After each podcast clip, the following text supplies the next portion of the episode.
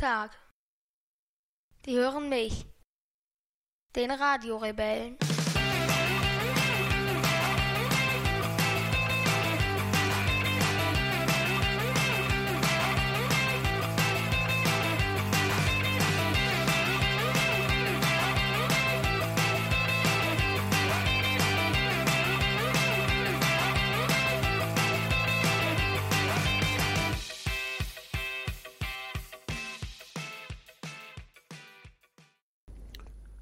20. August 21.35 Uhr. Die perfekte Zeit, wo ein verantwortungsvoller Vater mit seinem 14-jährigen Sohn anfangen sollte zu podcasten, wenn dieser am nächsten Morgen zur ersten Stunde Schule hat. Da gebe ich dir recht. Ein verantwortungsvoller Vater sollte sich der Frist bewusst sein, die auf die, die gilt, und sollte früher podcasten. Naja, ein verantwortungsvoller Vater muss vielleicht auch mal arbeiten gehen, um Geld zu verdienen und kann dementsprechend nicht früher podcasten. Wir hätten noch gestern Abend podcasten können. Da war ich ja auch nicht viel früher zu Hause, glaube ich. Ne? Nee, genauso wie heute. Aber dann ja. hätten wir trotzdem früher gepodcastet. Ja, aber du hättest trotzdem wieder heute Morgen Schule gehabt. Das also es hätte, so das hätte jetzt nicht so ganz viel Unterschied gemacht. Schule ja. ist ja momentan eher so halt entspannt, wo man so was auf sich einregeln lässt und dann was raushaut. Okay, so ist für dich Schule. Ja, so ist für mich Arbeit momentan nicht so. Ja. Das die ist, wirkliche Arbeit ist für mich auch nicht so, aber Schule würde ich nie als Job oder Arbeit bezeichnen. das weiß ich, das weiß ich. Aber es ist ja trotzdem so, dass äh, du, wenn du morgen früh aufstehen musst, es jetzt nicht so ist, dass du dann, wenn du um Viertel nach sechs von Mami geweckt wirst, ähm, himmelhoch jauchzend gerade gerade im Bett stehst und sagst, hurra, hurra, endlich darf ich aufstehen, ich freue mich so, sondern es ist schon so, dass du ein bisschen gerädert bist. Oder aber nicht? viel, viel weniger schlimm als früher. Ja, das stimmt. Das stimmt. Ja. Ja. Wir haben aufgeholt, so dass wir heute in unserem Wochen, äh, Wochenendrebellenrückblick tatsächlich über die vergangene Woche sprechen, die erst vorgestern endete. Ja, Ist das nicht der Wahnsinn? das ist jetzt zukünftig sogar Normalzustand. Ja. Ich hatte es eben nochmal versucht zu sagen, ah, Jason, wir haben noch so viel zu tun eigentlich. Wollen wir nicht doch lieber in, in ein paar Tagen podcasten, weil ich jetzt ab morgen dann auch ein paar Tage gar nicht nach Hause komme. Aber ähm, du wolltest es dann lieber durchziehen. Ganz Jetzt rigoros. bleibt es, Dienstag ist die späteste Frist. Okay. Und ansonsten ziehst du es alleine durch? Das müsste ich eigentlich, Ja. das müsste ich eigentlich fast mal, äh, fast mal das Risiko mal eingehen, einfach mal um zu hören, wie sich so ein Radio-Rebell-Podcast ohne mich anhört. Scheiße bestimmt. Das weiß ich nicht. Das weiß ich nicht.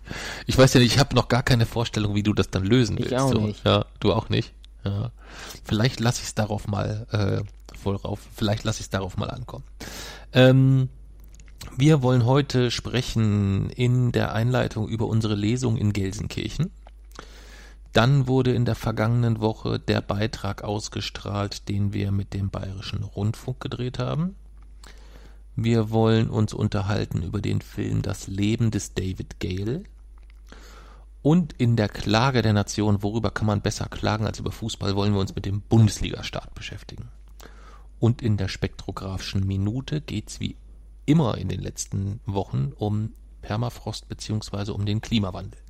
Ist das richtig so? ja, Dann lass uns mal schnellstens durchstarten, damit wir hier irgendwie mal nicht so ganz spät fertig sind. Lesung in Gelsenkirchen waren wir am vergangenen Samstag. ja, war besser als die erste. War besser als die erste? War, wo, woran lag das, dass es besser war als die erste? Dass es bei dieser Re Lesung nicht geregnet hat. Genau, muss man vielleicht erklären. Ich glaube, wir haben es schon mal erklärt, aber vielleicht für die, äh, die's, äh, die jetzt erst noch nicht so ganz lange den Podcast hören. Wir waren, äh, sind seit 2017 auf Lesereise mit unserem Buch und waren letztes Jahr, äh, ich weiß gar nicht, was das für ein Feiertag war, da war irgendwie noch ein Brückentag dazwischen. So hatten wir jedenfalls die Gelegenheit, fünf Tage hintereinander jeden Tag in einer anderen Stadt eine, eine Lesung äh, zu halten. Sind von Bremen nach Nee, sind von Offenbach nach Bremen, von Bremen zurück nach Frankfurt, von Frankfurt nach ich weiß nicht mehr wohin und von dort nach Babelsberg und dann sollte es den Sonntagmittag hatten wir dann quasi den Abschluss der Woche mittags auf dem Heinrich-König-Platz. Äh, das ist quasi in der Innenstadt ein sehr zentraler Platz ähm, im Rahmen des sogenannten Stadtlesen. Das ist eine große Wochenveranstaltung, wo über die Woche verschiedene Lesungen stattfinden mit äh, teils sehr berühmten Autoren und man sich überall ganz gemütlich auf so Sitzsäcken und in so kleinen Nischen und Ecken es sich gemütlich machen kann und dort dann den verschiedenen Events lauschen kann. Da hatten wir eigentlich unseren Auftritt. Ja. Und dann haben wir morgens den Anruf gekriegt, äh, Herr von Jutachenka, Sie brauchen gar nicht kommen, hier regnet's wie aus Eimern. Es wird niemand zu dieser Lesung kommen. Ja. Und dann habe ich mit meinem Sohn gesprochen und was hat der natürlich gesagt? Dass es egal ist. Dass dir egal ist, dass du trotzdem zur Lesung möchtest und die trotzdem durchziehen möchtest. Also sind wir in strömendem Regen nach Gelsenkirchen und haben vor vier Leuten unsere mit Abstand am beschissensten besuchte Lesung Ja. gegeben. Ja. Und äh, basierend darauf haben wir jetzt nochmal eine Einladung äh, aus Gelsenkirchen bekommen ähm, von der Autea. Äh, das ist äh, der äh, Verein, der uns auch schon äh, gebucht hat, ähm, wenn man so will, für die internationale Autea-Fachtagung. Und dort äh, ging es um äh, Autea, um die Dependance in Gelsenkirchen. Und äh, die haben gesagt, Mensch, wir können uns schon vorstellen, oder wir möchten eigentlich nicht, dass Gelsenkirchen die am schlechtesten besuchte Lesung ist mit vier Hörern. Welche ist es denn jetzt eigentlich? Müsste ich nochmal gucken. Ich würde sagen, das könnte Hamburg gewesen sein. Also Hamburg 2. Ja. Also die erste in St. Pauli, da warst du ja gar nicht dabei. Die war sehr gut besucht, aber ich glaube, Hamburg war die, das dürfte mit sehr, sehr hoher Wahrscheinlichkeit Hamburg gewesen sein. Ähm, so dass äh, Gelsenkirchen das halt so nicht auf sich sitzen lassen wollte. Und da waren wir jetzt am vergangenen Wochenende in der Kaue Schacht Bismarck. Wie war es denn da? Was war denn das für eine Location? Wenn du die jetzt mal jemanden beschreiben müsstest, der so gar keine Ahnung hat, was das ist. Eigentlich war das so eine Art Mehr Mehrzweckhalle, Mhm. wo wir quasi einfach so eine relativ große und hohe Halle, wo wir äh, an so einem Pult gelesen haben. Mhm. Und hatte, ähm, warum heißt das Ding Kaue Schacht Bismarck? Weil da früher so Bergleute und so waren. Genau. Und man hat da historisch auch ein bisschen was erhalten, ne? Hast du das Ja. mitgekriegt? Was, Ja, was? dieser Haken, wo die Bergleute ihre Sa Sachen hochgezogen haben. Genau. Da, wo die Bergleute, wenn sie dann hochkamen, äh, ihre Klamotten an so einen Haken und unter die Decke gehangen haben, das hat man tatsächlich noch so ähm, als dekoratives Element mehr oder weniger ähm, aufrechterhalten und dagelassen. Ja. Und ansonsten war es natürlich eine mega überdimensionierte Halle, denn wir wären ja nicht die Wochenendrebellen, wenn wir nicht auch diese Lesung wieder fantastisch klug geplant hätten. Denn wann hat die Lesung begonnen? Äh, wann war, die, wann war das denn? Um 18 Uhr. Ja, Und wann hatte der FC Schalke 04 sein erstes Bundesligaspiel? wann? Um 18.30 Uhr. ja. Ähm, also wir haben quasi in Gelsenkirchen gelesen, parallel zum Schalke-Spiel.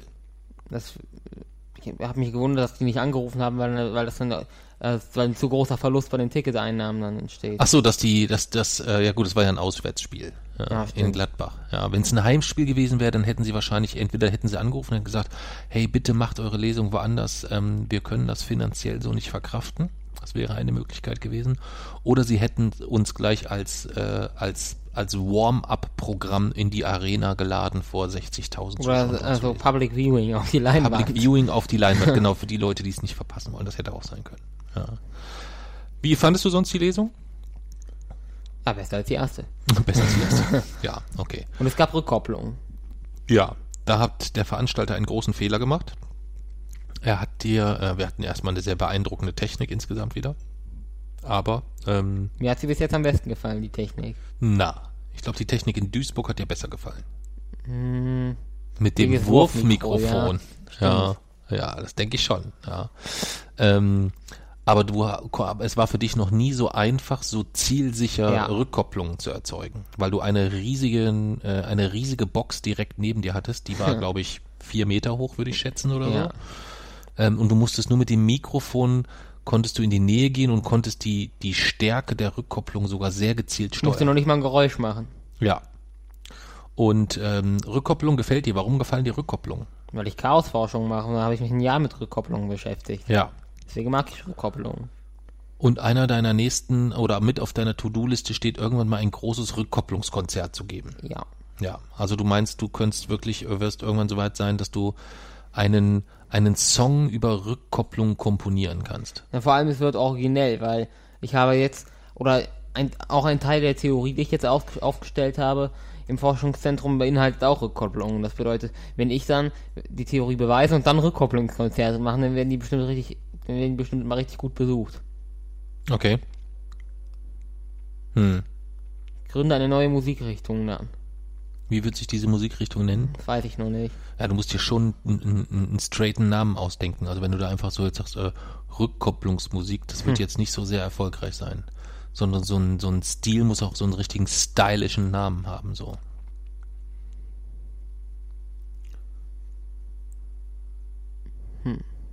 Kannst du ja noch überlegen. Ja. kannst du dir noch überlegen. Ja. Ja, und dann haben wir smarte 30, äh, das smarte 30 Minuten, smarte drei Stunden durchgelesen. Das ist ganz schön wenig. Das war relativ kompakt diesmal, ja, kann man so sagen. Ähm, weil wir ähm, jetzt so langsam dann auch mal äh, finanziell beding bedingt ja auch ein bisschen gucken müssen, dass wir da nicht ständig Übernachtungskosten etc. produzieren. Und ich dir gesagt hatte, hey Jason, ich würde ganz gern den letzten Zug zurückkriegen. Und du gesagt hast, das können wir machen, aber wir müssen von dort aus mit öffentlichen Verkehrsmitteln äh, bis zum bis zum äh, Hauptbahnhof Gelsenkirchen kommen. Und das ist dann doch gar nicht so einfach gewesen, so dass wir dann doch, obwohl unser Zug erst um 22.07 Uhr gefahren ist, der letzte, war es dann doch ein bisschen schwierig. Ähm, Muss ich durch Rotlichtviertel rennen. durch ein Rotlichtviertel mussten wir rennen erst und äh, was zu essen mussten wir auf dem Weg auch noch besorgen. Stimmt. Habe ich schnell in so einer Pizzaspelunke gehalten. Das war, bin ich sehr, sehr froh, dass wir das überlebt haben. Ähm, denn Gelsenkirchen, muss man schon sagen, ist, ist jetzt so als Stadt, wo würdest du sie es einordnen so? Und wenn du so die, Irgendwo Die- zwischen Krefeld und Duisburg. Okay. Das heißt, es ist jetzt als Stadt selbst, ist es, entweder haben wir die falschen Ecken gesehen oder es ist keine Schönheit. Kann man, Ja. das, kann man das so sagen? Ja. Wobei du da ein bisschen gucken musst, du hast das, glaube ich, auf der Lesung selbst auch gesagt, mir äh, relativ eindeutig, ne? Ja. Ich weiß gar nicht an welcher Irgendwas Stelle. hast du mit Aalen gesagt oder so. Dann habe ich Gelsenkirchen in irgendeiner Form damit verglichen. Nee, da ging es um Sarajevo. Als wir aus dem Bus ausgestiegen ja. sind in Sarajevo und wo ich dann gesagt habe, und dann sind wir ausgestiegen. Da und war nur dann- Industrie und so. Da war nur Industrie und es war ein völliges Loch von Stadt, so wie in Gelsenkirchen. ja. Das solltest du in Gelsenkirchen nicht so machen. Das fanden die Leute, ähm, das finden die immer, also selbst wenn es dann etwas ist, das vielleicht neun von zehn Leuten sagen, ja, das ist aber auch eine hässliche Stadt, dann ist es so, dass die Leute in der Stadt selber das irgendwie nicht so gerne hören und dass man das einfach auch nicht so sagt. Wieso ja. nicht? Ja, also A, wissen wir, glaube ich, zu wenig über Gelsenkirchen. Also wir kennen vielleicht auch zu wenig. Ich glaube, es ist so ein bisschen wie, wie Kassel. Wenn man Kassel so erstmal so sieht, denkt man auch, boah, ist das eine scheiß hässliche Stadt. ja, wenn man jetzt nur so den Bahnhof Wilhelmshöhe kennt und du rennst dann so die Wilhelmshöhe Allee nur Richtung Innenstadt runter, an der holländischen vorbei bis Fellmar, nur diese gerade einmal durch, dann denkst du auch, was ist das für eine Hey, Scheißstadt. aber die Region um Bahnhof Wilhelmshöhe finde ich cool. Hm, ja, aber nur wenn du Richtung, Richtung Herkules gehst. Ja. So, wenn du aber jetzt da anfängst und du gehst dann vom Bahnhof Wilhelmshöhe ganz gerade runter, quer durch die Ja. Innenstadt durch, unten dann noch die holländische entlang und dann Richtung, äh, Richtung äh, bis Fellmar quasi Ja. durch, dann denkst du, boah, ist Kassel eine Scheißstadt. Und wenn du dann den, den Rest der Stadt gesehen hast, ne, also so hier äh, nordholländische und alles und so, dann weißt du, ja, ist halt auch eine Scheißstadt. das ist halt wirklich hässlich wie die Nacht. Ja, da gibt's überhaupt keinen Zweifel dran. Ja. Das Einzige, was schön ist, ist die Aue. Ja, stimmt. Die finde ich Und eigentlich ganz, Umland. ganz, ganz schön. Und Umland finde ich, ja, das Umland gehört ja nicht zu Kassel, aber das Umland ist halt mega. Ja. Ja, also so viel Grün, das finde ich halt schon sehr, sehr Aber die. Aue ist echt cool. Und die Aue ist Aber das cool. sind halt nur so Vereinte. Herkules das, ist cool. Das rettet die Stadt an sich dann nicht. Nein, Kassel selbst ist, ist schon ganz schön scheiße. Muss man, muss man so, muss man so neidlos anerkennen. Das Einzige, was halt noch für Kassel spricht, ist, dass es so super cool zentral Ja. liegt. Du bist in drei Stunden in Hamburg oder in drei Stunden in München. Nicht, obwohl, wir könnten meinetwegen auch gerne, wenn du weiterhin so viel in Bayern arbeitest, könnten wir meinetwegen auch gerne nach Schleswig-Holstein ziehen, wenn wir weiter, Ja. weiterhin mit dem Bus fahren dann. Ja, Äh, mit dem Zug. Das Will wären dann irgendwie sieben Stunden oder so nach München. Würde ich auch machen. ja, fände ich auch total super. Wirklich? Ja, nein, Wieso? nein. Stell dir mal vor, du müsstest jedes Mal zur Arbeit sieben Stunden fahren. Jason, du, was du so ein bisschen falsch einschätzt, ist, dass für mich ist Zugfahren dahingehend attraktiv, weil wenn ich mir nur vorstelle, dass ich diese Strecken mit dem Auto fahren müsste und in der Zeit parallel nichts tun könnte, würde ich ausrasten. Für mich ist es also wirklich nur attraktiv, weil ich im Zug in den meisten Zeiten noch wirklich was, was, was arbeiten kann oder was tun kann. Außer so in den letzten Wochen, wo ich ständig im Gang Ja. sitze, ähm, Züge überfüllt sind, Waggons gesperrt sind wegen Klimaanlage funktioniert nicht oder die Klimaanlage funktioniert so, dass dir so scheiße kalt ist, dass du gar nicht arbeiten kannst, weil du dir die Beine warm rubbeln musst. Aber so. Zugfahren ist auch so ganz cool. Oder Ja, das, da, die einen sagen so, die anderen sagen so. Und du? Ja, ich sage so. Ja, was denn? Also ich reiß mich nicht drum, Zug zu fahren. ich schon. Ja, ich reiß mich nicht drum. Ich könnte im Zug wohnen. Nee, so weit würde ich nicht gehen wollen. Naja, jedenfalls haben wir eine, haben wir es zeitlich gut hingekriegt. Wir haben sogar noch eine Pizza gekriegt. Wir haben es bis zum Bahnhof geschafft und sind dann geschmeidig innerhalb von drei Stunden nachts um eins dann zu Hause gewesen. Das raff ich auch nicht, wie man für die Strecke drei Stunden brauchen kann. Ja, das ist halt mit dem Auto eine Stunde, ne? Etwas mehr als, na gut, etwas mehr als anderthalb vielleicht. Ja. Aber ist halt mit dem Zug echt, echt blöd. Ja, und dann mit so einem Tingeltangelzug. Nur wo dann, Regionalexpress. wo dann die ganzen Fußballfans Ja, waren, total besoffen. Oh, Und ich war halt so schön. richtig müde und hatte, war halt auch schon irgendwie so ein bisschen gereizt. Und dann Ja. haben mich angeschubst von allen Seiten und rumgebrüllt und gefurzt und haben gestunken. Ja. Ich wäre fast ausgerastet. Ich hab's dir angesehen. Aber ich, was, was soll, ich kann da halt, kann ich auch nicht viel machen. Also, klar kann ich dann da hingehen und sagen, Jungs, hört mal zu, ich weiß, ihr seid total betrunken, aber wir müssen jetzt mal gucken, dass wir dem Platz sagen, brrr, gibt's gleich aufs Maul. Ja. Das macht also in dem Fall wenig Sinn. Und du hast halt am Anfang den Fehler gemacht, meines Erachtens nach, neben mir war ja noch ein Sitzplatz frei. Den Ja, aber direkt nicht. daneben war jemand, der sich ziemlich breit gemacht hat. Dann hätte ich, äh, oder den hätte ich auf jeden Fall, hätte der mich berührt. Ich glaube aber, dass das angenehmer gewesen wäre, als da auf dem Boden zu sitzen, zwischen den ganzen Beinen und den Ja, aber da hat, mich, da hat mich so gut wie niemand berührt. Ja, aber du hattest die Ärsche auf Kopfhöhe, sodass Ja. alle ins Gesicht furzen konnten. Ja, das ist besser, als wenn mich jemand da berührt. Ja? Ja. Ist das so? Also wenn du die Wahl hättest, ob dir jemand mit Karacho ins Gesicht furzt oder ob dich jemand berührt, dann würdest du dir mit Karacho ins Gesicht Ja. furzen lassen, echt? Alter. Manche Dinge werde ich nie so richtig verstehen. Weiß ich nicht. Ja. Weiß ich nicht, weiß ich nicht. Ja, jedenfalls haben wir dann, und das werden wir äh, gucken, ob wir das morgen oder übermorgen, auf jeden Fall irgendwie jetzt in ganz, ganz naher Zukunft, haben wir dann noch was Tolles überreicht bekommen. Ach so, ja. Weißt du was?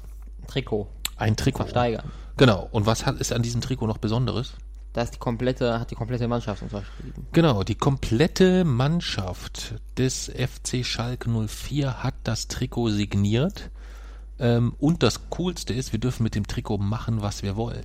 Und deswegen haben wir uns überlegt, dass wir das natürlich dann versteigern. Ähm, ich weiß noch nicht, ob, ob wir, wir werden wahrscheinlich nicht weit kommen, wenn wir sagen, Königsblau für Schwarz-Gelb, so im Sinne von ähm, ein Schalke-Trikot für den, für die Stiftung, die in Dortmund ihren Sitz hat, mit einem Ex-Borussia-Spieler oder irgend sowas.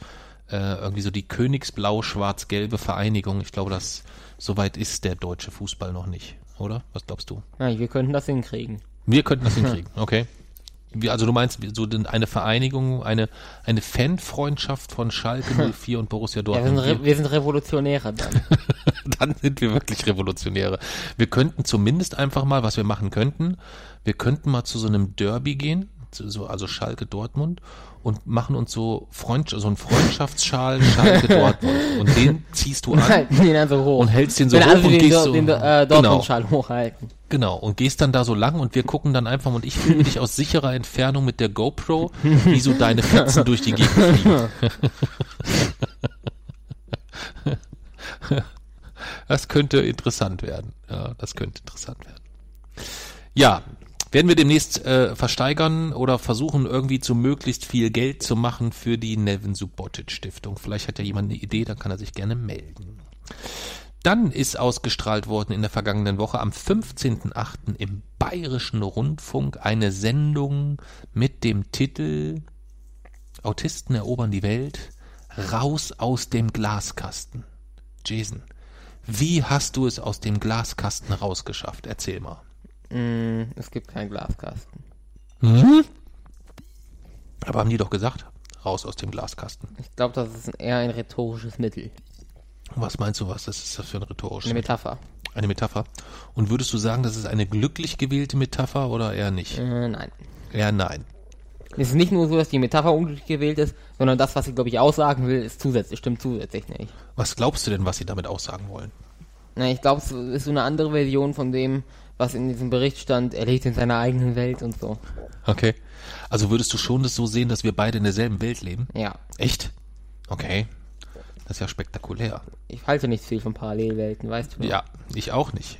Wirklich? Aber wie, aber, na, natürlich nicht. Aber wie erklärst du es dir, dass es so viele Journalisten gibt, die sich, die anscheinend viel von Parallelwelten halten? Mm. Ich, das ist schwierig. War scho- vermutlich ist es einfach eine. Oder es, es gibt einfach vielleicht die Illusion einer relativ einfachen Beschreibung. Also sie, dass du meinst, dass, dass sie einfach fest davon überzeugt sind, dass es bildlich das ganz gut beschreibt, was sie ausdrücken wollen. Und einfache Lösungen setzen sich nun mal immer durch. Egal, ob sie stimmen oder nicht. Mhm, okay. Okay. Wenn wir mal den, ähm, den recht misslungenen Titel außen vor lassen, ähm, dann und vielleicht auch außen vor lassen, dass das Vorschaubild des Videos, wie, wie, wie, wie, für wie gelungen hältst du denn das? Was war denn Vorschaubild? Das Vorschaubild, hast du das nicht gesehen? Nee. Da haben wir doch noch drüber gesprochen. Gut, dann erzähl erstmal, was du von dem, von dem Beitrag, äh, wie der Beitrag selbst dir gefallen hat. Äh, An sich fand ich den Beitrag gut. Ähm, das einzige Problem war so ein bisschen die, manchmal so irgendwie so traurig, melancholische Hintergrundmusik. Zu etwas, was eigentlich dazu gar nicht gepasst hat, weil hat man auch an den Bildern ja gesehen. Aber ansonsten ist es, glaube ich, eine relativ vielschichtige Doku. Okay. Also du würdest sagen, ähm, der, äh, der, upsa, der Titel selbst ist jetzt erstmal nichts, was, ähm, also den Titel, anders. Der Titel ist ein Problem. Jetzt habe ich hier gerade das Vorschaubild. Jetzt gucken wir uns noch kurz das Vorschaubild an und sprechen wir nämlich erst über das Vorschaubild. Das macht nämlich vielleicht mehr Sinn. Hast du gesehen? Mhm. Ja. Wer war das auf dem Vorschaubild? Greta. Greta. Wie oft kommt Greta in dem Beitrag vor? Nullmal. Nullmal. Was glaubst du, wie erklärst du es dir denn, dass sie dann in dem Vorschaubild zu sehen ist? Clickbait. ja, okay. Könnte, könnte, könnte sein. Könnte man behaupten, dass das noch ein, ist es ein verwerfliche, eine verwerfliche Form von Clickbait oder ist Clickbait immer verwerflich? Naja, als, als Blogger würde ich jetzt nicht sagen, dass Clickbait ver verwerflich ist. Okay. Du- Hast du auch schon äh, Clickbait genutzt? Mm, Also ich habe schon geguckt, dass ich, ich natürlich versucht man oder man muss halt auch irgendwie die Grenze finden zwischen Titel gut und spannend formulieren und etwas quasi zeigen, was das, was der Beitrag nicht hält. Okay. Und diese Grenze habe ich bis jetzt, glaube ich, auch noch nicht überschritten und werde auch nicht. Okay.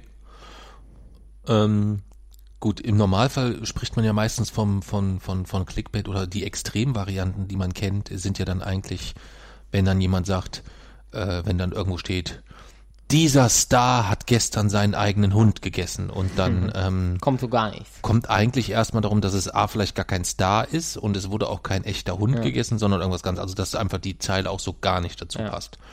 Es gibt dann noch das, das, das ekelhafte Clickbait, ähm, wenn es um ähm, etwas Tatsächliches geht, wo man aber ähm, zum Beispiel dieser Star ist gestern tot in seiner Wohnung aufgefunden worden oder so, ja, wo es dann darum geht, da ist vielleicht tatsächlich jemand tot in seiner Wohnung aufgefunden worden, aber es geht erstmal darum, dass man klicken muss, um die nächste Information zu bekommen. Bei Greta oder bei dem Vorschaubild ist es ja eigentlich eher so, es steht da erstmal nur ein Bild, noch kein Titel. Mhm. Das heißt, es ist äh, nicht zwingend so als Clickbait und man könnte vielleicht ja noch über die Schiene kommen, dass man sagt, naja, es ist ein Beitrag über Autisten, die die Welt erobern und wenn es eine Autistin gibt, wo man sagen kann, wow, die hat die Welt mehr oder weniger erobert, dann ist ja Greta Thunberg erstmal ein stimmiges Vorschaumodel, oder? Ja, ich würde mich selbst als stimmiger bezeichnen. Du würdest dich selbst als, als deutlich stimmiger. Und du würdest auch sagen, dass wenn ähm, in Bayern in Hugelfingen jetzt jemand dann den bayerischen Rundfunk einschaltet und der dann das Vorschaubild sieht, dass der also erst, wo ist, die Wahrscheinlichkeit größer, dass jemand sagt, ach Mensch, das ist ja die Greta Thunberg und das Thema interessiert mich eigentlich immer, was die so macht und das Thema Autismus auch, das gucke ich mir mal an.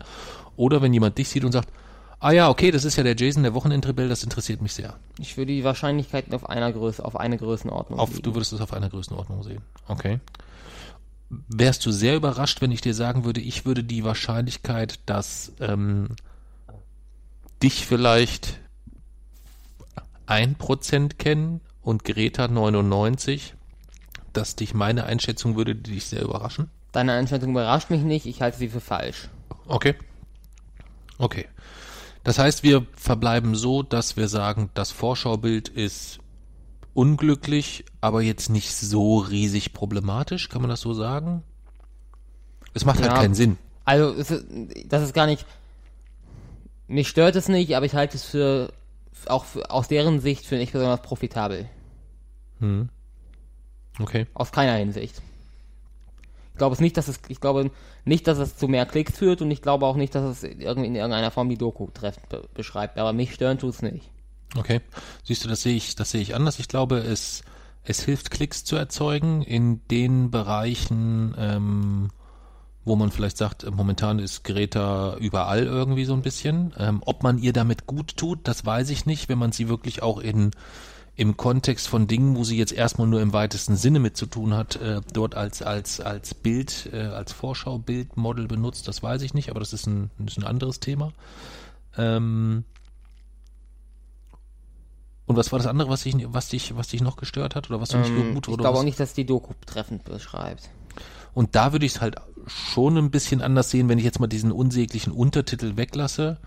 Ähm, wobei ich auch den Titel schon Autisten erobern die Welt, Das finde ich okay. weiß nicht. Es schürt halt wieder irgendwie so eine Erwartungshaltung, ähm, die mich ein bisschen ärgert, wenn man so jetzt so dieses gesamte Spektrum betrachtet insgesamt. Dann ist das halt schon sehr, sehr breit gefächert und man, von denen, von denen man immer hört, sind entweder im ganz extremen Beispiel diese Savants, die also wirklich total außergewöhnliche äh, Inselbegabungen und Fähigkeiten haben, oder halt wirklich ähm, von Autisten, die aufgrund ihrer überdurchschnittlichen Intelligenz oder in irgendetwas überdurchschnittlich gut machen, über, überdurchschnittlich stark sind oder so irgendwas. Und da finde ich halt, fällt halt immer so ein bisschen ab, auch wenn es ähm, äh, ist so ein bisschen das, was wir auf den Lesungen total vermeiden wollen, diesen defizitären Blickwinkel, dass man nur darauf achtet, der verschwimmt im Gesamtbild ein bisschen, wenn man eigentlich nur noch von Super Greta spricht, was die alles schafft. Einerseits, während sie gleichzeitig natürlich auch von rechts, von den ganzen Idioten wieder genügend Prügel bekommt mit, mit, äh, jo, sie darf dies nicht, sie darf nicht äh, darüber segeln, ähm, sie muss eigentlich am besten ohne Atmen übers Wasser gehen, ohne Fischen auf den Kopf zu treten. Das wäre einzige, die einzige Möglichkeit, dass sie nach New York kommt, ohne dass sie dafür Ärger bekommt, glaube ich. Wie gesagt, diese, also diese ganze Debatte, ist, das, das, das wäre eigentlich eine sehr, sehr passende Klage der Nation, weil darüber unverhältnismäßig viel geredet wird, während, wenn man sich mal so, oder wenn man sich einfach mal Klimawandel oder so anschaut, oder das Thema, dann ist es einfach nur noch, ja, unverhältnismäßig auch gefährlich, wie viel darüber geredet wird, wie man möglichst klimaneutral über den Atlantik kommt, wenn gerade in der Arktis tausende Quadratkilometer, Millionen Quadratkilometer äh, Permafrost wegschmelzen oder äh, es riesige Brände gibt, dann ist diese Debatte einfach so unangemessen, dass es Ja gut, aber die, die entsteht ja, äh, da kann sie ja nichts für. ja, sage ich ja auch nicht, aber wie, deswegen beteilige ich, beteilige ich mich auch an der Debatte nicht. Okay. Das heißt, dir geht's im Grundsatz erstmal darum, dass du sagst, was eine einzelne Person tut oder macht, ist eigentlich erstmal scheißegal, weil die gesamte Gesellschaft insgesamt mehr tun muss, um die wirklichen Problematiken zu bekämpfen, kann man so sagen? Nein, ganz im Gegenteil. So gut wie die gesamten Emissionen kommen ja letztendlich von einzelnen Personen.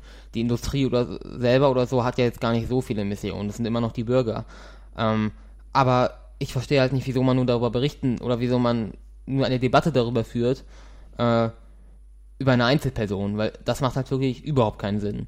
Während man man sollte oder man sollte, man kann vielleicht in, in den Fokus rücken, wie klimaneutrales Reisen möglich ist, eines Tages vielleicht über den Atlantik oder sonstiges.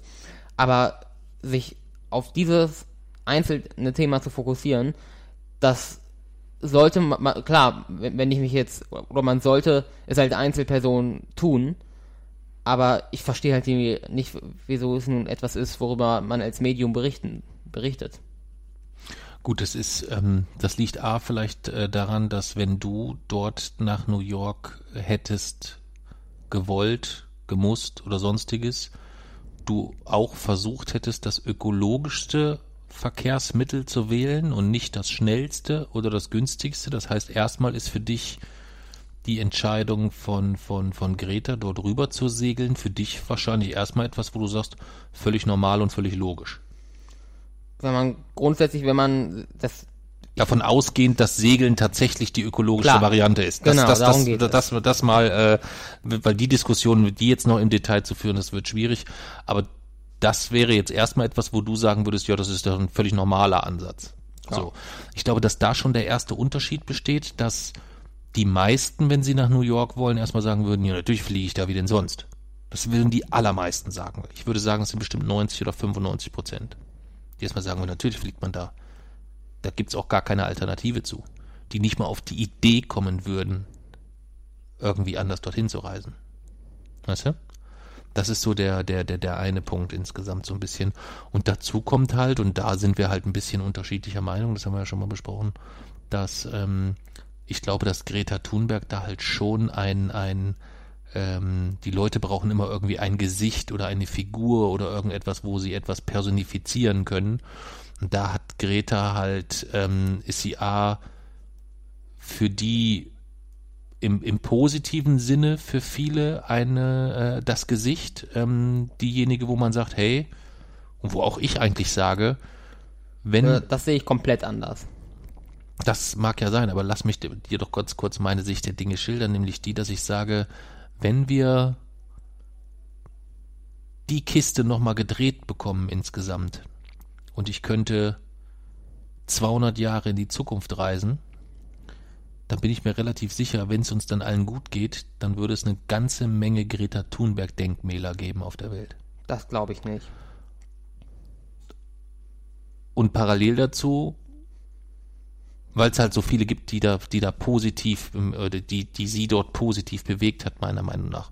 Und du siehst es ja auch an diesem extremen Hass der Rechten, wie viele Leute es gibt, sei es, sei es äh, Tischi, Steinhöfel, Reichelt, äh, die ganzen, die ganzen äh, Konsorten dort, die sich dort an einem 16-jährigen Mädchen abarbeiten, wirklich. Ja, aber wirklich darum geht es ja gar nicht. Es geht, diese ganze Aufmerksamkeit ist einfach nur überdimensioniert, während Ja. so gut wie niemand die eigentlichen Forderungen der Fridays for Future Bewegung überhaupt kennt oder Ja. auch äh, Hast du, Jason, hast du, da hast du vollkommen recht. Da hast du vollkommen recht. Ich Ich wollte halte sie nur, ja, wie gesagt, weder für das Gesicht noch für die Initiatorin der Fridays for Future Bewegung. naja, wenn sie das nicht wäre, dann würde, also du brauchst immer ein Gesicht, ob das dann das, äh, das richtige Gesicht ist oder Ja, das, das, ist das steht die ja Realität nicht, das meine ich. Geht jetzt gar nicht darum, ob die Realität nun richtig ist oder ob es anders sein sollte, aber meiner Meinung nach ist sie das nicht. Gut, meiner Meinung nach war sie die erste, die sich alleine vors schwedische Parlament gesetzt hat. Ähm, und äh, wenn sie sich dort nicht hingesetzt hätte, würde es diese Bewegung heute nicht geben. Das sehe ich anders. Es hätte, es würde vielleicht eine Bewegung geben. Da bin ich ganz, ganz sicher, dass in der Zwischenzeit was passiert wäre. Ob das dann Fridays for Future oder äh, äh, Wednesday for Wichtel oder was auch immer, keine Ahnung. Also das ist es, wie auch immer die Bewegung dann heißt und was, wie sie sich nach nach außen präsentiert und was so der Ursprung ist, ob das dann wie jetzt ein Schulprotest oder ob das vielleicht irgendwie ein Mittwochshungerstreik vor Meckes ist oder keine Ahnung, das weiß ich nicht. Aber ähm, sie hat den Anfang gemacht und hat etwas mit etwas begonnen, was Millionen andere jetzt auch tun. Nein, also das ist, ich glaube nicht, Das dass eine Million andere. Äh? Aber das ist doch erstmal unumstritten. Nein, also erstens, ich glaube nicht, dass sie oder diese eine Million oder diese Millionen Leute, das sind keine Leute, die irgendwie folgen oder die sich nun dem anschließen oder dasselbe machen. Nochmal ganz kurz zurück. Sie hat sich vor das schwedische Parlament gesetzt. Mit einem Schulstreik. Ja. Danach haben nach und nach mehr Menschen freitags die Schule bestreikt. Aber da gibt es keinen Zusammenhang. Da gibt es keinen Zusammenhang. Richtig. Das heißt, die haben sich einfach gedacht, die sind irgendwann morgens aufgestanden und gesagt, Mensch, heute ist Freitag, heute fange ich mal an zu streiken. Davon gehe ich aus. Davon gehst du aus? Okay. Und du bist auch irgendwann zufällig freitags wach geworden und hast gesagt, heute fange ich an zu streiken. Ich habe von den Scientists for Future gehört. Du hast von den Scientists for Future gehört. Eine übrigens eine Gese- oder eine Bewegung, in der es weder ein Gesicht noch irgendeine Hierarchie oder sonstiges gibt, sondern die komplett quasi von innen heraus agiert. Ja, okay.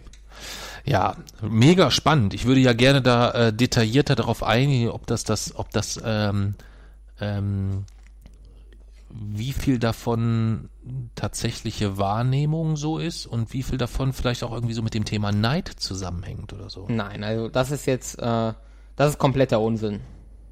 Okay. Wirkt, wirkt auf mich irgendwie manchmal so. Das ist, ja. äh, das ist Unsinn. Das sind also wirklich alles, das sind alles nur äh, auf, auf Fakten und Wahrnehmung beruhende Einschätzungen. Okay. Wenn jetzt Greta hier mit am Tisch sitzen würde und mit uns eine Podcast-Folge aufzeichnen würde, was würdest du ihr sagen? Das, was ich gerade dir gesagt habe. Also würdest du ihr sagen, dass das, was sie, das, was sie tut, dass du das gut findest, oder, oder, oder würdest du sagen, nee, also das finde ich eigentlich nicht gut? Klar finde ich das gut. Okay. Aber ich würde sie, wie gesagt, ich würde sie genauso ansprechen wie die Millionen anderen Demonstranten, die das auch machen. Also, wie gesagt, wir äh, in der, oder wir allgemein, in der, wir in der Menschheit fixieren uns aber sehr darauf, wer etwas als erstes gemacht hat und stellen dann Zusammenhänge dar, die es eigentlich so nicht gibt. Okay. Hm. Jetzt haben wir uns so lange am Vorschaubild und Greta Thunberg aufgehangen. Ähm, Das wollte ich jetzt eigentlich auch schon wieder nicht machen. Ja, ja, ähm, ich habe ich hab's gemerkt, es war auch ein bisschen, bisschen, bisschen meine Schuld. Ähm, wir waren bei dem Beitrag äh, im Bayerischen Rundfunk, wir haben schon gesagt, äh, Titel unglücklich, beziehungsweise Titel findest du eigentlich nicht schlecht. Ähm, ich finde Titel schlecht, Untertitel finden wir beide kacke. Das mit Vorschaubild, dem Autisten, die die Welt erobern. äh, Autisten, die die Welt erobern, ist der Titel Ach so. und raus aus dem Glaskasten Ach ist so. der Untertitel. Ähm, Vorschaubild stört dich nicht so, findest du aber nicht so passend. Mich stört's und ich find's trotzdem irgendwie passend oder kannst nachvollziehen, dass es verwendet worden ist. Beitrag selber war dein Fazit, findest du eigentlich ganz gut, Ja, bis okay. auf die Okay, bis gut. Okay, bis gut, bis auf, was waren da die Kritikpunkte? Die Musik. Die Musik, ja. Diese leicht melancholische äh, Untermalung ähm, verschiedener Passagen. Ja, würde ich auch so sehen. Ich würde noch ergänzen, dass eigentlich 90 Prozent dessen, was der Sprecher aus dem Off sagt, Ja. ja, also diese, diese, wenn quasi die Originalaussagen Ja. von dir oder anderen Autisten in einen Rahmen gepackt werden, dass ganz, ganz viele Aussagen des Sprechers aus dem Off ich für nicht so glücklich halte. Welche denn? Ich kann dir, ich werde die jetzt, ich kann die jetzt nicht im Wortlaut Ja. wiedergeben, werde die auch nicht im Wortlaut wiedergeben, aber das ist das, was, ähm, was, äh, dass das alles wieder so ein bisschen klischeebehaftet macht insgesamt, so um diesen, dieses raus aus dem Glaskasten Gefühl zu bestärken, erstmal wirklich dieses, dieses Leidende noch ein wenig und ähm, äh, was ist, was alles wie schwierig ist und so weiter. Das, ah, ich weiß nicht. Also vielleicht kommt nur mir das so Das vor. ist mir nicht aufgefallen. Ähm, ja, aber du hast ja auch gehört, am, am äh, Samstag bei der Lesung in Gelsenkirchen war das ja auch kurz Thema bei der einen Zuschauerfrage ähm, oder Zuhörerfrage, ähm, die gefragt hat, wie wir den Bericht insgesamt einschätzen. Ja, und ähm, man muss schon berücksichtigen, und das führt jetzt vielleicht etwas weit, weil du dich damit gar nicht beschäftigt hast, ähm, es ist schon so, dass wir auch dort in dem Beitrag zusammen mit Leuten und Menschen zu sehen sind, die beteiligt sind an der aktuellen Entwicklung äh, einer Autismusstrategie Ja. für Bayern. Ähm, da hast du dich, glaube ich, noch gar nicht mit beschäftigt, weil das nicht, dich nicht so im Detail interessiert.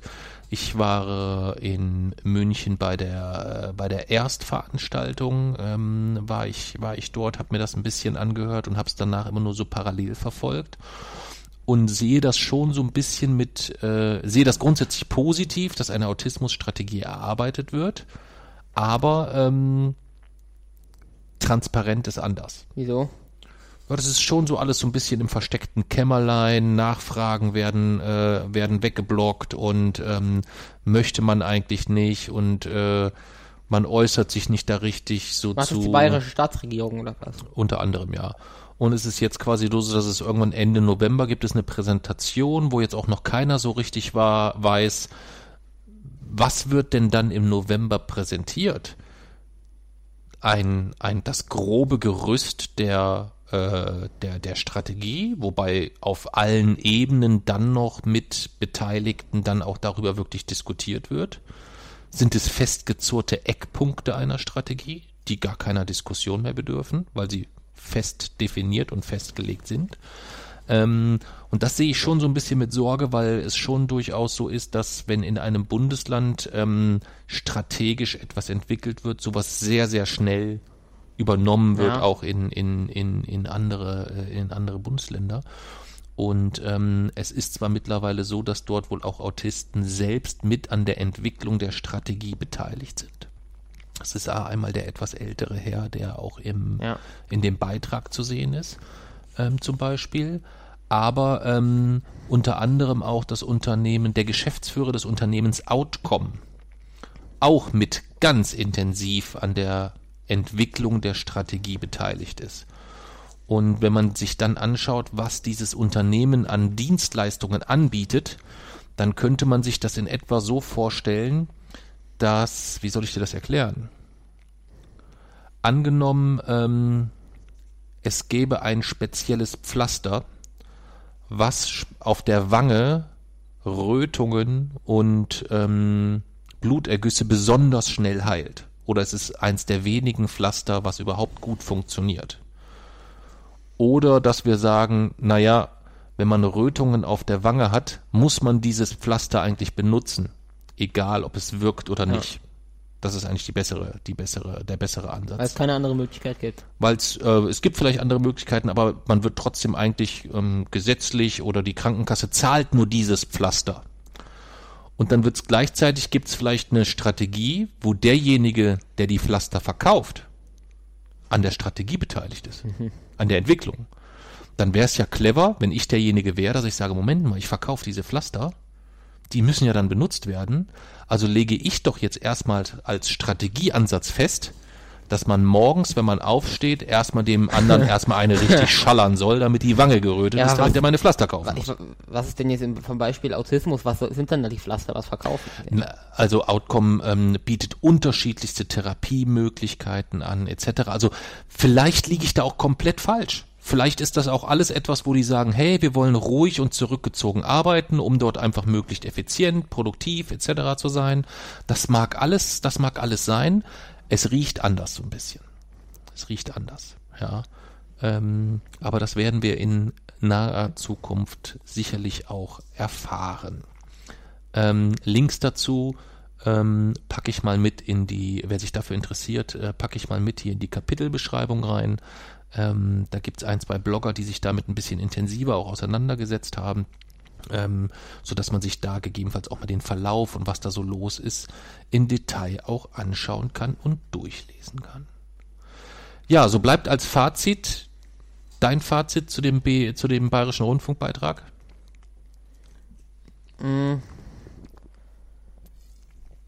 Dass er grundsätzlich jetzt eigentlich so ungefähr so war, wie ich ihn erwartet habe. Okay. Bei mir ist es so, dass ich enttäuscht bin, da ich eigentlich ähm, die Fehler, die passiert sind, äh, der Meinung bin, dass wir darüber sehr, sehr deutlich, sowohl beim Erstgespräch, als wir uns damals im Café Jasmin getroffen haben, ähm, dass das genau in die Richtung geht, was wir eigentlich nicht wollen. Weißt du? Also so ein bisschen mit dieser melancholischen Musik. Es fehlt ja nur noch, dass, dass dein, das Interviewparts von dir so in schwarz-weiß gehalten werden. Ja, das, das hätte noch gefehlt, so ein bisschen. Ja. Und so im Hintergrund flattern so kleine Schmetterlinge so. Aber ich würde die Musik jetzt eher so als Einzel, als einzelnes kleines Stück interpretieren. Ja. Gut, es gab auch, es gab ja auch viel, äh, total viel positives Feedback zu dem Beitrag. Ja, das muss man, äh, muss man auch dazu sagen. Ähm, gibt also da ja auch immer unterschiedliche Meinungen zu. Insgesamt bin ich, äh, finde ich es schade, denn ähm, es gab selten Beiträge, wo man so viel O-Töne von Autisten in so komprimierter Zeit hat. Das fand ich erstmal gut. Aber die Rahmen, in die es dann immer wieder gesetzt wurde, fand ich halt nicht so glücklich. Ja, deshalb fand ich ein bisschen schade.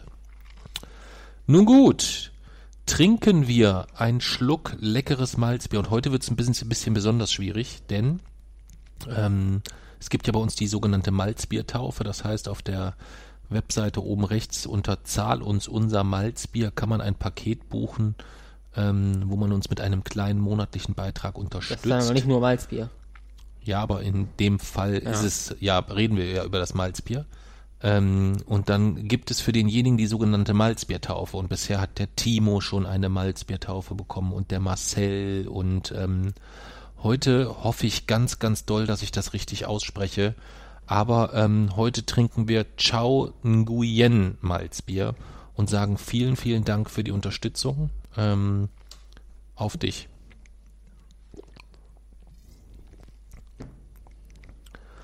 Und kommen zur Filmrezension. Ja. Und ich bin sehr, sehr froh nach Hangover 1, Hangover 2, Hangover 3. Hangover 3. Davor war Sharknado, oder? Ich habe jetzt schon Angst vom vierten Teil. Davor weiß ich gar nicht. Gibt's War da, war da Sharknado? Von Hangover glaube ich noch nicht, aber kommt bestimmt noch. Glaubst ja, du? Ja, bestimmt. ich befürchte es. Sprechen wir heute seit langem mal wieder über einen Film, den ich persönlich bei mir zumindest mal in den Top 20 sehen würde. ja. Würde ich so sagen. Ja. Erzähl doch mal, welchen Film wir geguckt haben und beschreib mal, worum es geht. Also wir haben geguckt, das Leben des David Gale, hast du ja schon gesagt. Ähm, und es geht so, also ungefähr, das, so das Oberthema ist so die Todesstrafe ähm, des Films in den USA. Und quasi David Gale eigentlich ist so ein, lehrt an der Uni Philosophie und ist halt, äh, oder ein sehr prominentes Gesicht gegen die Todesstrafe, ist dort auch in Talkshows und so und äh, hat dort, oder debattiert sozusagen quasi immer wieder und äh, ja, äußert sich ganz klar gegen die Todesstrafe und ist dort auch bei so einer Organisation aktiv, die sich gegen die Todesstrafe einsetzt. Ähm, ein Punkt noch. Wir sollten überlegen, ob wir vielleicht, ähm, also das ist ja schon ein Film, wenn man da den kompletten Inhalt beschreibt, Ja, stimmt. dann braucht man den eigentlich nicht Ja. mehr gucken. Ja, das heißt, du solltest an einer gewissen Stelle vielleicht einfach stoppen, Hm, okay. was die Beschreibung angeht. Ja, das fällt mir jetzt gerade so ein, weil den braucht man dann ja wirklich nicht mehr gucken. Ja, Ja. Und dann ist es so, ähm, dass quasi, oder diese Organisation, wo ähm, sie quasi, oder wo er quasi arbeitet, dort hat er so eine Kollegin und diese Kollegin wird dann irgendwann, also äh, deutlich später, quasi das war nur so der, die Vorgeschichte, wurde dann irgendwann vergewaltigt und ermordet halt gefunden. Ähm, und die Polizei hat halt sofort diesen David Gale, der also ihren Kollegen quasi verdächtigt. Ähm, und er wurde dann, oder es gab dann auch wohl angebliche Beweise dafür. Und dafür wurde er dann quasi im Gericht zu Tode verurteilt. Ja, zu Tode verurteilt. Was halt irgendwie so, schon so ein bisschen seltsam war, weil er hat sich vorher gegen die Todesstrafe eingesetzt, hat sogar mit so einem Senator quasi darüber debattiert und so. Und das war dann halt schon irgendwie so ein bisschen seltsam. Und dann ist es halt so, dass eigentlich vier Tage bevor er quasi eigentlich hingerichtet werden sollte, ähm, oder hat er erst dann quasi so erlaubt, von, von einer Journalistin quasi so begleitet zu werden und so ähm, Interview, ein Interview zu führen. Und ähm, ja, David Gale erzählt ihr dann quasi so seine Version der Geschichte und so. Und so wird die Handlung dann eigentlich immer, ja, immer verstrickter und ich glaube, jetzt wäre ein ganz gu- guter Zeitpunkt zu stoppen, oder? die Handlung wird verstrickter. Du kannst eigentlich die Reporterin kannst ja schon noch äh, mit erwähnen, was deren Rolle ist, so ein bisschen, oder? Ja, ja stimmt. Und äh, die Reporterin, oder sie hat sich dann eigentlich so, sie, am Anfang war sie so neutral und hat auch so gesagt, sie hat damit so eigentlich nichts zu tun, aber dann als quasi ähm, David Gay ihr so die quasi die Geschichte erzählt hat, dann hat sie auch so gemerkt, dass, äh, oder es gab, es gab schon immer mehr Indizien dafür, dass er tatsächlich unschuldig sein könnte. Aber sie, sie hatte dann halt irgendwie auch nur noch drei Tage Zeit, dann war ihr schon die Hinrichtung. Und ja, dann versucht sie irgendwie äh, quasi verzweifelt sich durch diese Hinweise von, ähm, von David Gale quasi zu wühlen, um, ähm, ja, um irgendwie an Informationen zu kommen. Obwohl David Gale auch ihr eigentlich ganz klar von vornherein gesagt hat, dass sie nicht hier ist, jetzt um die Hinrichtung zu verhindern, sondern nur um irgendwie quasi die Wahrheit ans Licht zu bringen. Und ja, letzten äh, oder letzten Endes ist, hat dann aber eigentlich alles einen ganz anderen Grund. Aber wie gesagt, wenn, wenn man den jetzt erzählen würde, dann müsste man den Film nicht mehr gucken. Ja. Es ist ein, ich wüsste jetzt nicht, ob es einen weiteren, also mir fällt jetzt aktuell kein weiterer Film ein, der mich so, der mich so, so, wie sagt man da, psychisch mürbe gemacht hat Ja. irgendwie so. Kannst du das nachvollziehen, ja, was auch ich so sage? Irgendwie die dann auch zwischendurch immer quasi Oder wenn es dann, man ist dann, ist dann halt irgendwie so eine richtig vertragte Situation und dann ko- kommt plötzlich irgendwie so Bilder und Musik dazu und so. Das ist, Ja. ja. Also es ist ein Film, der mir unglaublich nahe gegangen ist so, Ja. wo ich so so ganz auch so in diesen einzelnen in dieser in der Faz also gut bei der bei der Reporterin muss man sagen äh, Bitsy Bloom was ist das bitte für ein beschissener Name für eine für eine für eine für eine Reporterin Vor Also allem da- für so einen Film. bei so einem Film Bitsy Bloom, das klingt irgendwie wie, wie Bibi Blocksberg oder irgendwie sowas oder Carla Kolumna oder so. Also das, das ähm, kann ich gar nicht nachvollziehen, macht mich wirklich völlig kirre bei dem gesamten Film. Ähm, gespielt von einer, von einer fantastischen Kate Winslet, ähm, die ich eigentlich aus Titanic jetzt nicht so mochte, aber die das super, super, mega, mega gut spielt. Ähm, und allein so ihre gesamte Entwicklung, so diese souveräne Reporterin, die zu diesem Termin kommt mit ihrem etwas tollpatschigen Kollegen und nicht so richtig weiß, was wie wo und dann so dieses voll engagierte, dann dieses dieses dieses total verzweifelte, wie Ja. sich so, so diese völlige Überforderung mit allem drum und dran. Also so diese ganzen Charakterentwicklungen sind Und es liegt halt immer dieser Zeitdruck Gut. irgendwie so im Hintergrund, im, Ja. Nacken. Äh, und es ist halt immer irgendwie noch verknüpft mit diesem gesellschaftlich-politischen Thema Todesstrafe. Ja. Und es ist halt musikalisch, es ist nicht Ja. meine Musik, aber es ist unheimlich gut und stimmig von der Ja. Musik her, finde ich. Also es ist, es trifft die Stimmung so, so auf den Punkt zu jedem Zeitpunkt. Und diese ganzen einzelnen Charaktere sind echt alle so unglaublich gut gespielt. Ähm, und dann eine, eine, eine wirklich gute Story, äh, eine wirklich auch aktuelle Story, muss man Ja. sagen. Todesstrafe USA ist immer, äh, immer ein, ein, ein gewisses Und auch wenn man Thema. sich dann quasi diesen, den Schluss, den ich jetzt nicht erzählt habe, ausdrückt, auch der, den finde ich sehr, sehr gut. Hm. Also einfach, ja.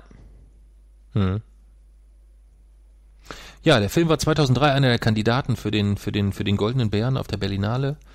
Ähm, und äh, ist für den, äh, für, für den Political Film Society Award für Menschenrechte nominiert gewesen. Ähm, ein Film, der meines Erachtens nach irgendwie so ein bisschen unterm Radar lief. Ich weiß ehrlich gesagt gar nicht so warum. Vielleicht liegt es daran, dass es mit, mit, mit, äh, mit Alan Parker äh, jetzt nicht so der mega bekannte Regisseur war. Äh, seine Söhne haben die Musik dazu gemacht, also das ähm, klingt alles auch so ein bisschen hemdsärmelig, aber ich finde, es ist einfach ein unheimlich gut gemachter Film. Ich Ja. kann mir da nicht helfen. Man darf jetzt so natürlich jetzt wirklich zum Ende hin nicht äh, zu viel verraten, aber ähm, es ist schon ein gut gemachter Film. Wobei, ähm, als ich so ein bisschen dann im Nachgang recherchiert habe, äh, fand ich ganz spannenden äh, Satz dazu. Ähm, äh, Roger, nee, Roger oder Roger, weiß ich jetzt gar nicht. Sagen wir, nennen wir mal Roger, klingt intellektueller. Roger Ebert gab dem Film die niedrigstmögliche Wertung und bezeichnete ihn insbesondere wegen des Endes als intellektuell bankrott und unehrlich. Ich bin mir sicher, die Filmemacher glauben, ihr Film richte sich gegen die Todesstrafe. Ich glaube hingegen, der Film befürwortet sie und hofft, Gegner der Todesstrafe als skrupellose Be Betrüger zu diskreditieren. Im Lexikon des internationalen Films steht eine durch lange Rückblenden strukturierte Mischung aus Thriller und psychologischem Drama, die das emotionale Potenzial der Story geschickt mit politischen und gesellschaftlichen Hintergründen verbindet. Durch die gefällige Dramaturgie entkommt der Film freilich nicht immer den Fallstricken des Sujets. Was ist das Sujet? Äh, puh, ähm, das ist eine sehr gute Frage. ähm, das ist quasi der, der, der, der, der Stoff einer Geschichte oder das, das, das, das Thema eines Vortrags, wenn man so will. Ja. Kommt eigentlich aus dem Französischen und steht für, äh, ist glaube ich nichts anderes als Subjekt in dem Fall oder ähm, Sujet, Subjekt, ja, doch. Ja. Hm, komisch.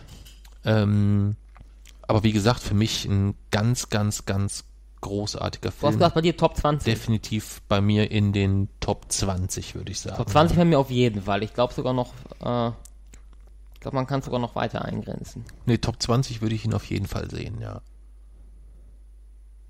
Ja, doch, Top 20 würde ich ihn sehen und wenn Kevin Spacey nicht so ein Arschloch wäre, vielleicht sogar weiter oben. Das ist doch ein Arschloch. Kevin Spacey ist äh, mehrfach angeklagt wegen äh, Missbrauch äh, gegenüber Minderjährigen. Ähm, und ich glaube, es laufen da knapp 30 Anklagen, wenn ich das richtig in Erinnerung habe. Äh, ist so im Rahmen dieser ganzen MeToo-Geschichte. Ich weiß nicht, hast du das mitbekommen? Nee, ne? Nee. Ähm, Geht es um, um Harvey Weinstein. Heißt er Weinstein oder Weinstein? Ich hoffe ich spreche das. Harvey Wein, ist ja egal. Harvey Weinstein nenne ich ihn jetzt einfach. Ähm, da ist das so ein bisschen rausgekommen. Das äh, ist ein großer Filmemacher aus den USA, der seine Position ähm, dazu genutzt hat, um Frauen ähm, und nicht nur Frauen äh, sehr deutlich klar zu machen, unter welchen Bedingungen sie eine Rolle bekommen und wann nicht. Das denn, äh, weil es laufen ja, also es laufen die Klagen. Äh, das läuft noch alles insgesamt. Ich bin da jetzt der- also ganz aktuell gar nicht im Thema. Ich weiß nur zufällig bei, bei Kevin Spacey, weil das jetzt vor ein paar Wochen äh, groß in der Presse war. Klage gegen Kevin Spacey wird fallen gelassen. Das war so in allen Gazetten äh, groß auf dem Titel. Ja, da ging es um eine der Klagen von den knapp 30, die dort erhoben wurden insgesamt.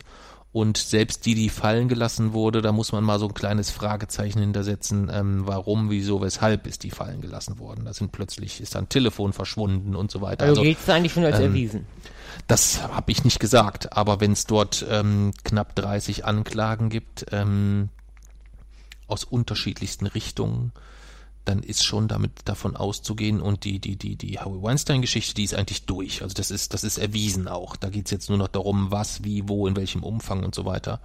Und im Rahmen dessen ist dann eigentlich ähm, so ein bisschen mehr hochgekommen, äh, dass sich dann viele auch wirklich bei vielen Missbrauchsopfern ist es ja auch erstmal so, dass die sich gar nicht trauen, was zu sagen. Weißt du?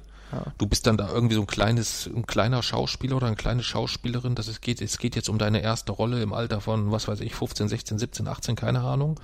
Äh, Und vor dir sitzt so der Filmproduzent schlechthin oder irgendein Schauspieler Gott, wenn man so will, ähm, äh, quasi ähm, vom, vom, vom Status, vom Renommee, äh, was auch immer der sagt und tut, wenn du im Anschluss dann sagst, ja, also hören Sie mal zu, äh, der hat aber, der hat mich befummelt oder der hat dies, da bist du ja immer erstmal in der schwierigeren Situation, dass dir geglaubt wird. Ja. Ja. Ähm, und diese, diese, diese Machtposition, die wird halt sehr, sehr häufig ausgenutzt. Wenn sowas dann zerbricht oder wenn das sowas wie in dem Fall von, von Harvey Weinstein jetzt gebrochen ist, dann gibt's plötzlich ganz, ganz viele Menschen, die den Mut dann auch fassen und sagen, bei mir war das und das und, und bei mir war das so und so, ähm, die dann den Mut fassen, ähm, sich dann da auch zu öffnen und sich zu äußern. Und da ist halt Kevin Spacey dann jemand, äh, wo sich sehr, sehr viele Menschen geäußert haben, so dass man davon ausgehen muss, dass das wirklich ein Dreckschwein ist. Was mir in der Seele wehtut, weil es unglaublich viele gute Filme mit ihm gibt. Ähm, aber das ist halt dann vielleicht nicht so ganz, bei Musik finde ich es noch extremer. Ja, Ja. Es ist, äh, bei Musik, also wenn es jetzt so eine Band wie Lost Prophets oder so, haben wunderbare Songs gemacht, aber die werde ich, habe ich seitdem äh, dort herausgekommen ist, äh, was dort der Sänger, der, der, der Sänger äh, ist dort ähnlicher Vorwürfe ähm, überführt worden, ähm, habe ich die nie wieder gehört, weil bei Musik finde ich, ist das, da gibt's eine noch engere, emotionalere Bindung zu. Weißt du, was ich meine? Ja. Kannst du das nachvollziehen? Ja? Ja. Während ein Film etwas ist, was ich anders konsumiere. Da konsumiere ich eigentlich noch mehr den Inhalt und da dient der Schauspieler eigentlich nur für den Transport dieses Inhalts.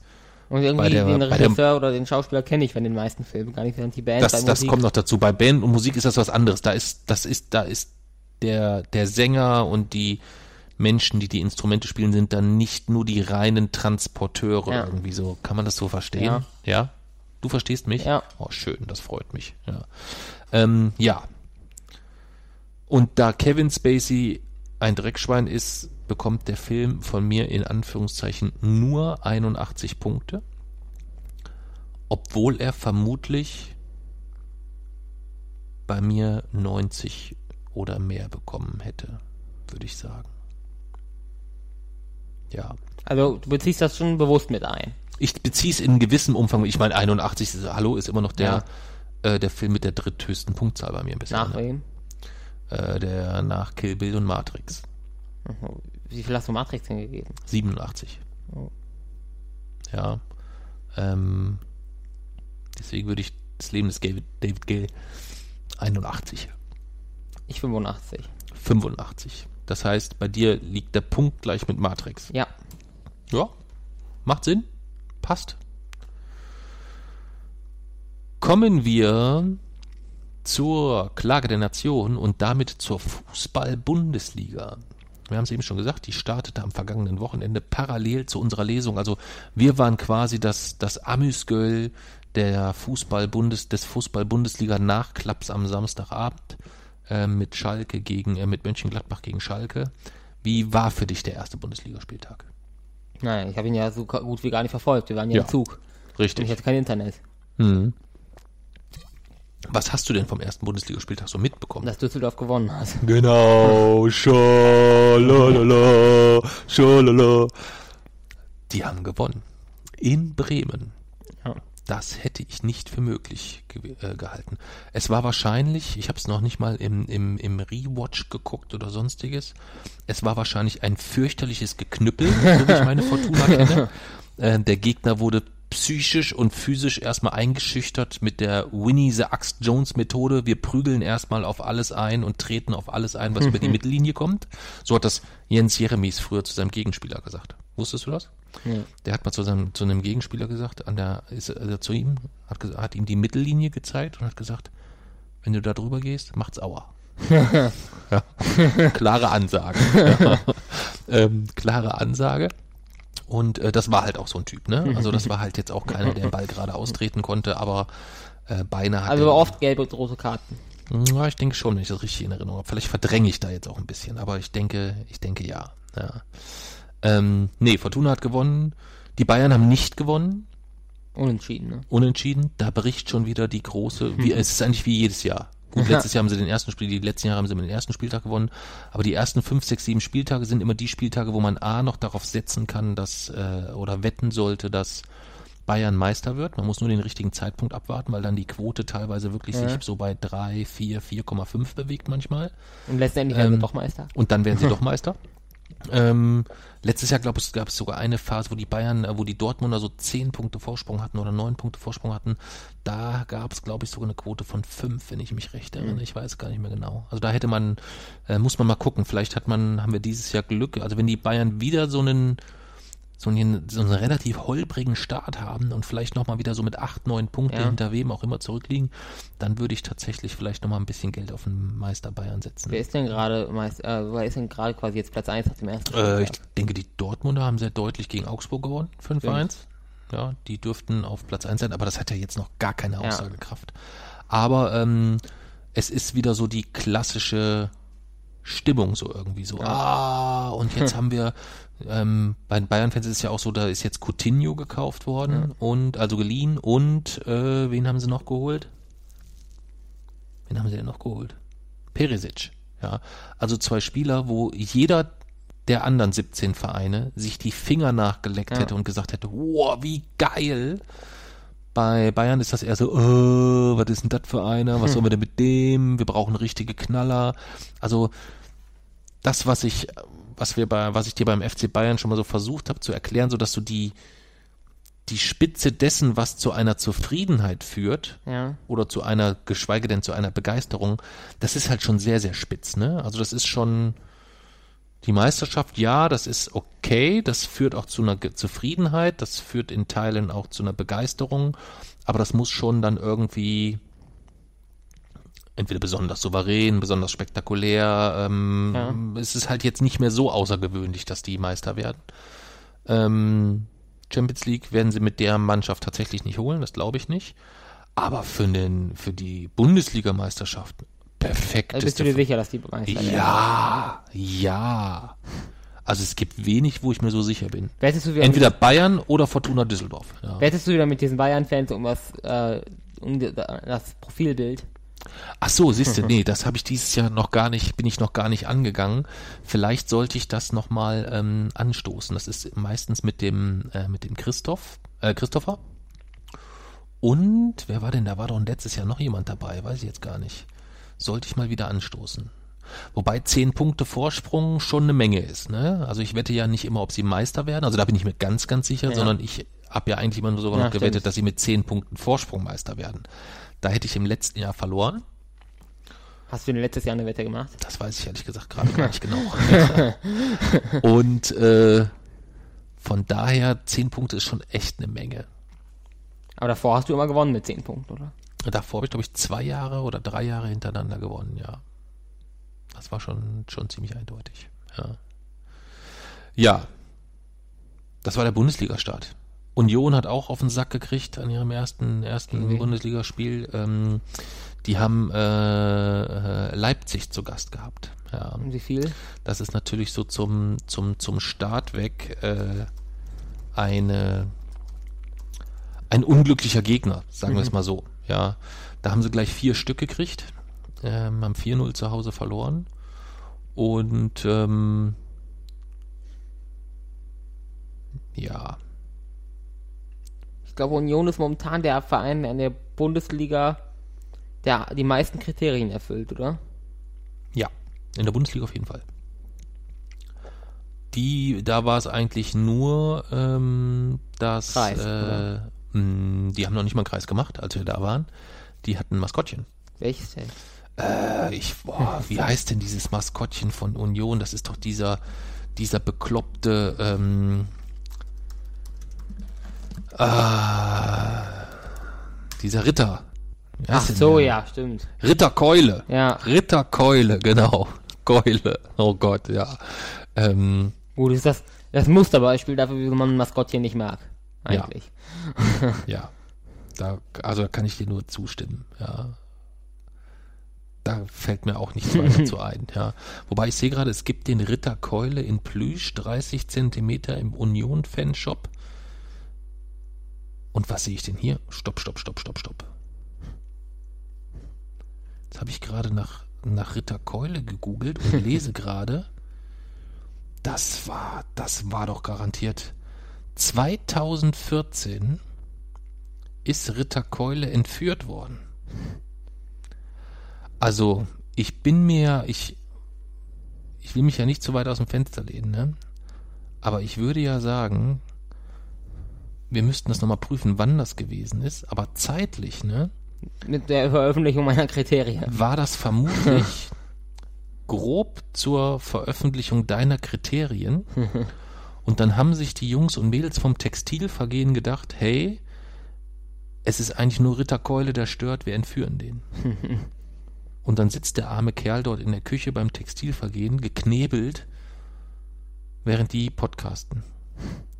Ich, aber der Ritter Keule ist ja wieder da, ne? Ja. Mit den Worten, wenn ihr Ritter Keule lebend wiedersehen wollt, verlangte die Gruppierung in einem Bekennerschreiben auf Facebook die Herausgabe von Informationen zum anstehenden Trainingslager. Ein Foto zeigte eine Plüschfigur von Ritter Keule an den Füßen und Armen gefesselt, der Mund geknebelt. Die Freilassung nur noch eine Frage der Zeit. Mhm.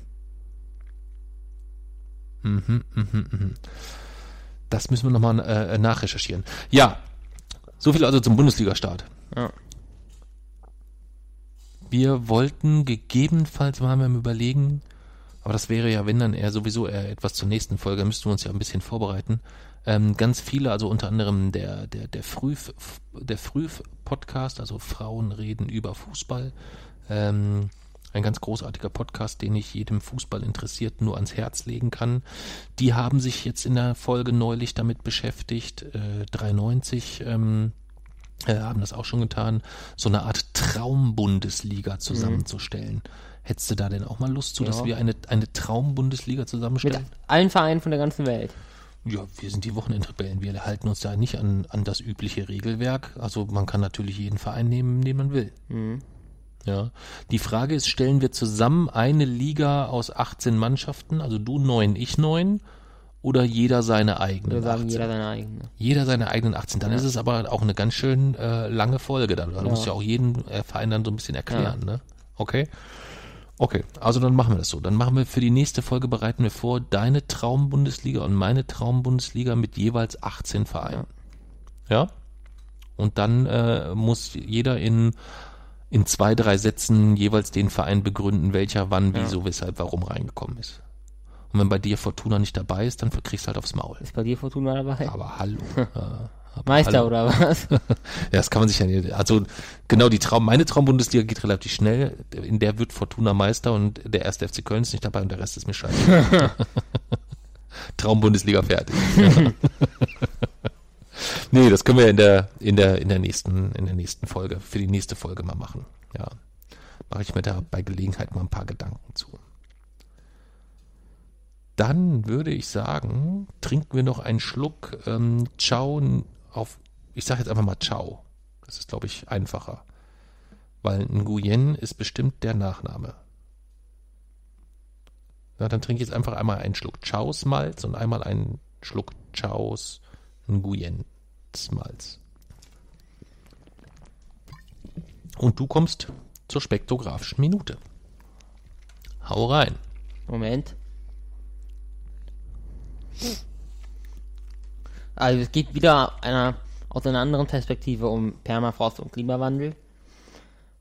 Und zwar geht es diesmal darum, dass es ja oft so ist, für oder quasi gegen Dinge wie CO2-Steuer ähm, und solche Dinge, Kerosinsteuer, ähm, Klimaschutzgesetz und alle Dinge, die eigentlich dort wirken könnten, sind immer die klassischen Argumente, Kosten, Arbeitsplätze oder sowas. Und dabei ist meiner Meinung nach das größte Problem, dass immer so, eigentlich ist es klar, aber es wird doch immer irgendwie so, zumindest so das Bild vermittelt bei vielen, dass wenn wir jetzt, dass wir jetzt Geld in die Hand nehmen müssen, um etwas zu tun, aber ja, es eigentlich auch den Status quo lassen können. Und dass dann ja nichts passieren würde. Und tatsächlich ist jetzt eine Studie rausgekommen, die belegt hat, dass auch wirtschaftlich die Kosten des, äh, des Klimawandels erheblich wären. Und zwar um Größenordnung höher als äh, nun Verluste, wo man, weil man sich darüber streiten kann, ob es überhaupt Verluste geben würde, äh, die ein Klimaschutzgesetz oder eine CO2-Steuer mit sich bringen würde. Und zwar könnten äh, die Folgen des Klimawandels der Weltwirtschaft 7% des globalen Pro-Kopf-Einkommens kosten. Ähm, also das ist wirklich eine, eine beachtliche Summe. In manchen Ländern weit mehr, in manchen Ländern äh, weit weniger.